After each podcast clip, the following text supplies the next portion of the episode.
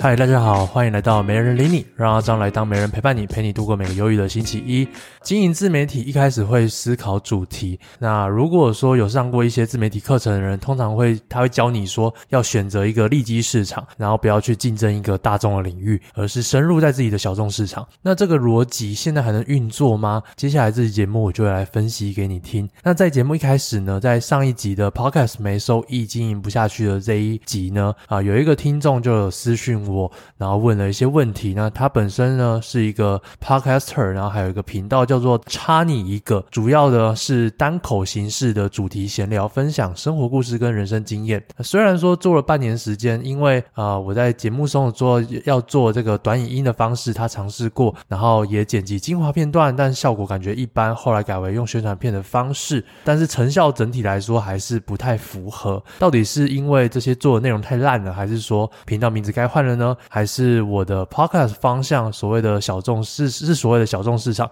看到阿张 reels 的观看次数都破几十万跟百万，好厉害，好佩服！真心跟你请教，希望能收到你的指导，谢谢你。关于你的频道，我有稍微去看过一下，呃，你因为你在做闲聊的东西，但是闲聊的东西有时候其实真的是太广太广了。首先，你的题目绝对是一个大众市场啦，那但是这个大众市场，你闲聊你没有主题的乱聊的话，它呃有一点叫做流水账或是叫做日记，或者是个人分享。它就没有叫做一个节目的感觉，所以就算你今天是要闲聊，但是你还是可以去 focus 在某一些主题的闲聊，呃，因为比如说你有分享一些人生故事，可是这些人生故事它彼此之间是没有一个聚焦的，你可以去选择大众市场。当然，闲聊呢是属于这个娱乐的这一块，可是闲聊呢，你有没有一个人设或是呃闲聊的主轴性？对，那比如说一群女人的闲聊。比如说呢，呃，你就是专门在闲聊一些娱乐新闻的八卦，或是啊、这个演艺圈的八卦。那比如说呢，你今天都是在呃闲聊，比如说像是呃比较好玩的东西。所以说，首先呢，你在这个闲聊的定义呢，最好还是给他一个，不管是从人设来去定义的，然后还是说从这个主题来定义，说是哪方面的闲聊。因为像是人生故事这个东西，其实有时候讲起来算蛮沉重，它并不一定说这么闲聊啦。别人心想的闲聊，可能是听你这个东西会很放松，会很享受，或是会一直笑。我觉得这个东西才是我自己所谓的闲聊。可是你的就是有时候会稍微有一点知识性，有一点硬，那有时候又是闲聊。所以这部分的话，我觉得是可以再去呃拿捏一下的。然后再来是说，该不该换一个名称？我自己觉得名称当然是还是跟主题定调啦。所以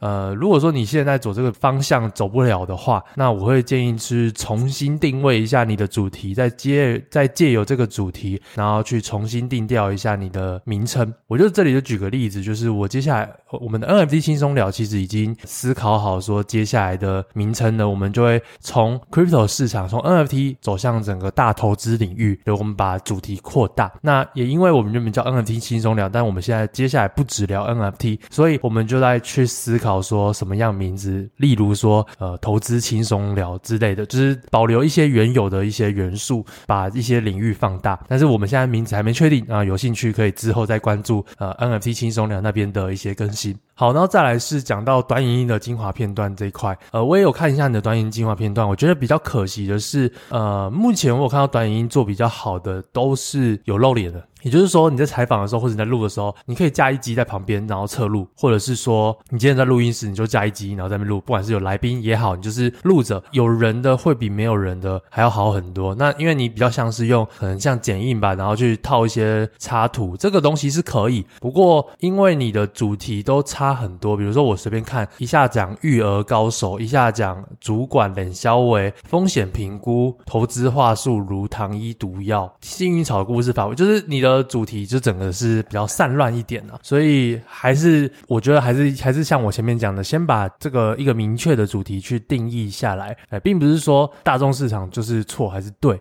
而是说就算是大众市场要有一个定位，那这个定位呢，并不一定像小众市场这么小。那所以关于大众市场或小众市场这个东西，呃，也就是这一题这一集节目会来讲的内容。好，那接下来就来讲到说，呃，在一开始挑选市场的时候呢，到底要怎么样去挑选？说我今天到底要分享什么样的主题？所以我根据经验，其实我每一个时期回答这一题的答案都是不一样的。比如说现在我会把三个东西是当就是第一要件：兴趣、专业、受众。兴趣呢，是你今天一定要很有热忱、很有兴趣，你才有办法去做这个市场。然后再来是你今天也要有一定的专业性，但这个专业性呢，并不一定是你原本就很专业，而是你可以慢慢变专业的过程，或者是你你请专业的人来分享，或者是说你就是记录你持续学习的过程。也就是说，这个专业呢，是指在你有热忱的前提下，你会持续精进这个领域，然后把它变成你的专业。所以我的专业是指这个，并不是说我一定是啊、比如说我要分享，我要分享这个投资，我就一定是投资大师，没有，这不一定。对，但是我一定要对投资很有兴趣。然后再来是受众，就是你也要去定义清楚，说今天谁是你的精准受众，那我们叫做理想受众。理想受众，你就是是去举例啊，比如说我在我的没人理你的理想受众是谁？没人理你理想受众是第一个，他可能会是在一个十八岁到三十岁之间的年轻人。然后呃，男女的话，他可能我我我自己定义就是比较没有去限定男女，不过我会希望是女生啊，因为女生在听 podcast 的粘着度会更高一点。然后再来呢，是生活状况是什么？他可能是一个呃很想摆脱职场，或是很想经营自媒体，或是正在经营自媒体，然后他遇到困难的这样的人。所以我我这样就有个理想的受众。那你的理想受众是谁？有没有想得清楚？那比如说像 NFT 轻松聊的理想受众就是很很清楚啊，基本上就是在呃三十岁、三十五岁以下，然后他是有一定的资本，因为才有办法去玩这些加密世界，或者是才买那些贵商商的 NFT，所以他一定是有一些资本。所以某一种方面来讲，他在事业上或是家境上面，他是比较成功的。然后再来是他应该是男性居多，因为 NFT NFT 这东西还是男生玩的居多。再来就是它的属性呢，就是敢冲敢玩，然后尝鲜。那这就是我定义那个 NFT 轻松聊的啊、一个理想受众。然后再来第二个部分就是你有没有办法坚持下去。所以前面说兴趣很重要，专业很重要，因为兴趣支撑着你的呃热忱能不能持续，而专业支撑着你的内容能不能持续。你如果今天专业书不专业度不够，你能去讲的东西一定就会慢慢降低，后面讲一讲就没了。这也延伸到第二个，就是说你的题材到底有多少，你能不能有一个源源取之不断的题材，这是创作很重要的一个点，就是你随时随随时随地都可以想到说，哦，我在这个领域上面，我接下来下一集节目或是我的下一个创作，我要做什么样的内容。那我觉得这就是关键，所以再重新的复习一下，就是兴趣、专业、受众，再来其次是坚持，还有你的题材有没有够多元。好，接下来是讲到大众市场的一些分析啦。那大众市场呢，包含哪些呢？可能包含像旅游啊、亲子、美食、娱乐、感情、科技、电影、赚钱。呃，原则上就是就是可能问十个人，有七八个人以上都会愿意看，就是不排斥这个东西，这就叫大众市场。那大众市场有什么优点呢？它就是它优点当然就是第一个，因为很多人看，所以它的流量会比较高。再来是它的曝光也会比较高，然后再来是它比较容易跟时事跟结合，因为大众的东西，新闻报的东西都是大众的市场，新。新闻有的东西就叫时事，所以你在做大众内容的时候，你比较容易跟到时事，那比较容易蹭一波风。比方说近期的那个什么大甲虫嘛，大甲王虫那个很大只的那个，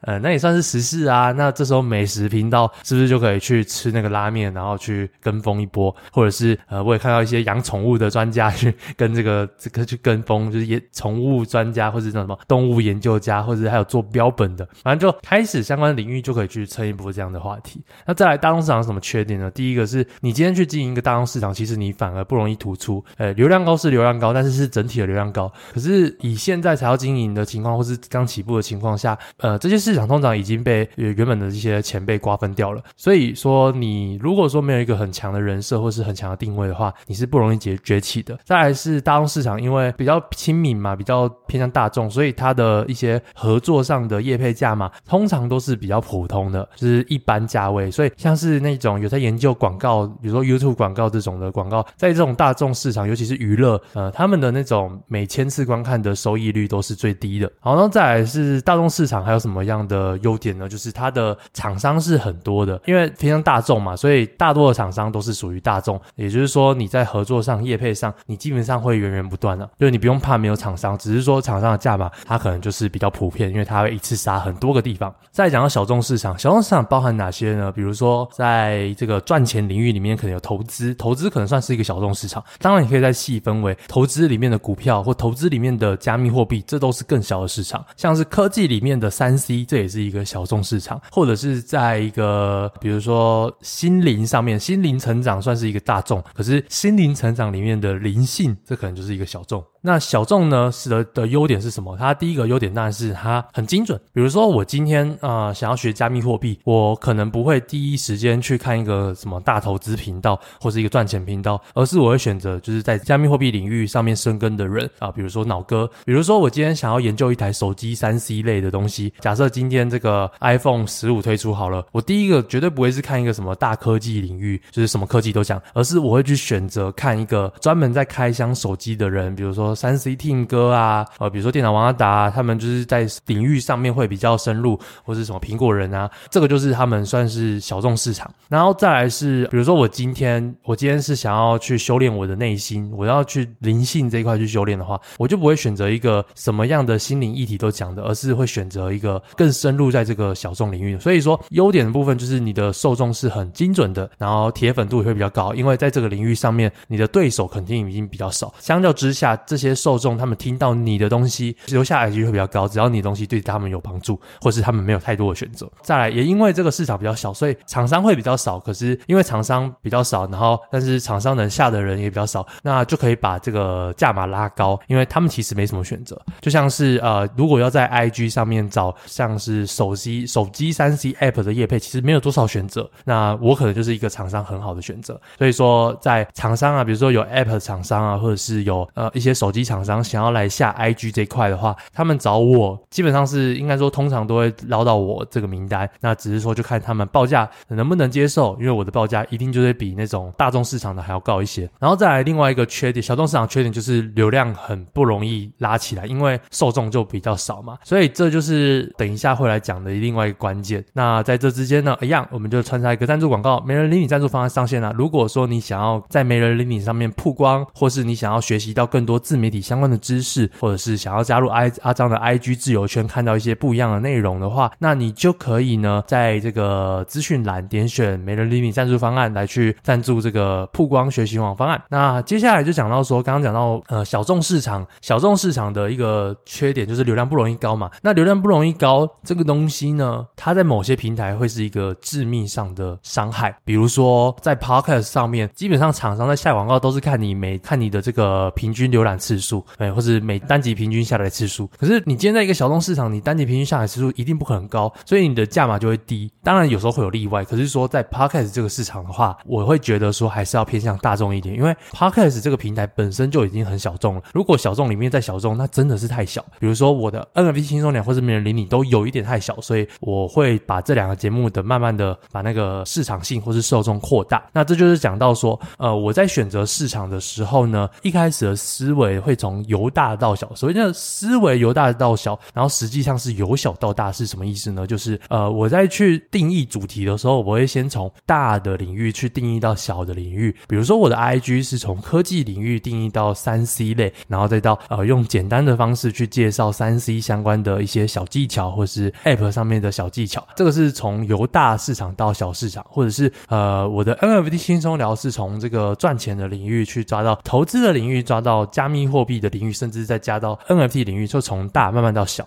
可是思维由大到小是为了确保说你今天的节目的主轴到底是什么，所以我 NFT 计划很清楚，我的主轴就是在讲 NFT。我没人理你的主轴很清楚，我就是在讲自媒体上面的东西。实际上由小到大，是因为当你小的题材做的差不多的时候，你就会慢慢扩大。呃，我觉得一个太小的领域其实是没办法做到太多题材，或是你会一直回马枪。所以说，在实际上呢，你如觉得这个领域这个小主题做的太累了，或者是没有市场了，流量就是这样子，你卡瓶颈了。比如说我 NFT 轻松聊，它的市场规模就是那样子，那我就会慢慢的把它扩大，就到上一层。比如说从 NFT 到整个大加密货币领域，或者是从加加密货币领域再到整个大的投资领域。所以这就是实际由小到大。然后再来第二个选择就是你去观察你的 TA 啊，还有厂商啊，呃，也就是说你这些 TA 是不是你想要的样子，或者是厂商多不不多元，这都是选择市场的方式。再来就是考量到平台，呃，比如说在 YouTube 这种竞争性比较高的地方呢，我就会选择从小众市场开始。但是在 Podcast 的话，我就会比较偏向从大众一点，因为它本身的流量比较小。而在部落格竞争激竞争激烈的地方，也会从小众市场开始。所以就是当这个市场上这个平台本身属性是很竞争，我就会从小众市场开始，然后再慢慢的扩大。而当今天这个平台本身的人数就没有这么多的话，我就会偏向从中型或是大型的市场开始。然后最后就是，当你今天会红，就是会红。如果说你今天是张力很强、很有个人特色的话，其实你都不用考虑太多，因为别人会喜欢你的人，而这种人也是赚最多，会成为教教主型的人。比如说像股癌。那最后就感谢你今天收听。如果有任何问题，一样就在 Apple Podcast 留下五星评论跟你的问题，我就会像这期节目一开始这样子回答你的问题哦。好，大家拜拜。